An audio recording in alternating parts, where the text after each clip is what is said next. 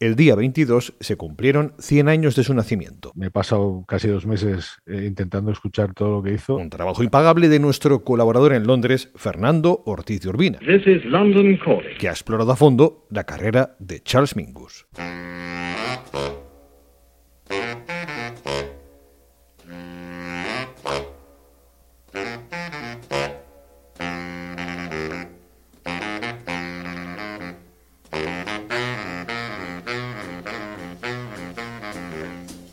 Celebramos los 100 de Mingus en un especial de Club de Jazz con motivo del Día Internacional del Jazz, porque él era jazz. Uno de los grandes eh, constructores del canon del jazz, de, la idea que tenemos del jazz hoy. Aunque eso sí, en sus inicios ya dejó claro que no todo era exclusivamente jazz. Le interesa mucho la música clásica europea, sobre todo eh, Stravinsky y Bela Bartok. Las primeras composiciones, porque Mingus empieza a componer muy joven, tienen muchos ecos de ese tipo de música.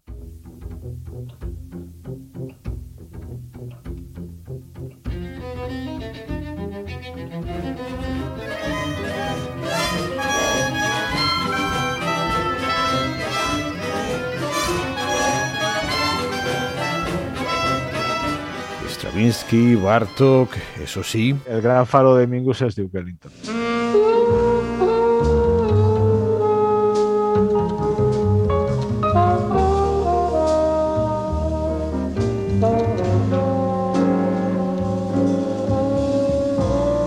Y aunque no fue un beboper per se, Mingus le dejó bien claro que su deseo era llevar el jazz más allá del bebop, ¿no? Eh, hacerlo evolucionar. Y estamos hablando del año 51.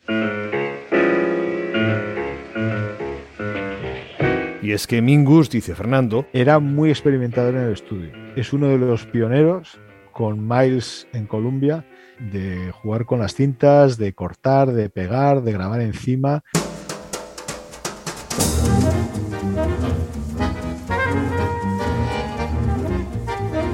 Experimentador y todo un carácter que no se callaba. En un blindfold test reconoció una grabación con el sello de Rudy Van Gelder y no se mordió la lengua. Rudy Van Gelder lo que hace es alterar el tono de la gente.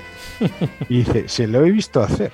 Le he visto coger a Tad Jones y por la forma en que coloca los micrófonos le puede cambiar todo el sonido. Por eso nunca grabo con él. Arruinó mi sonido de contrabajos. En fin, que Mingus le dio a todo. Por ejemplo, lo que vamos a oír ahora es un ejercicio de libre improvisación del año 54.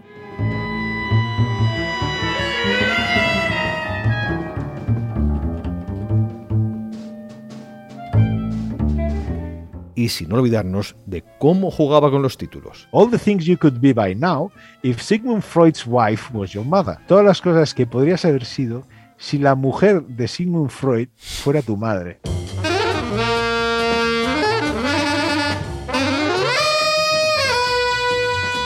Sométete a la terapia Mingus en Club de Jazz, suscríbete en patreon.com barra Club de Jazz Radio, patreon.com barra Club de Jazz Radio y hazte un favor, un regalo, claro, el mejor para el Día Internacional del Jazz.